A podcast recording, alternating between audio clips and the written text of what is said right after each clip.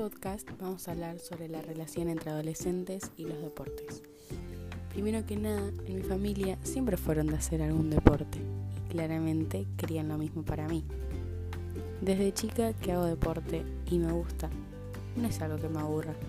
Asimismo, pasé por varias disciplinas, como por ejemplo hockey, gimnasia artística, gimnasia rítmica, fútbol, vóley, natación y gimnasio. Además de que querían que haga un deporte para tener una salud mejor, dicen que es importante saber trabajar en equipo, lo cual estoy de acuerdo. Siempre apoyaron mis gustos hacia los deportes, mientras haga alguno. Para ir cerrando la idea, me gustaría que mientras esté en la universidad o trabajando, yo pueda seguir haciendo alguna actividad física. Y finalmente, ¿ustedes qué opinan?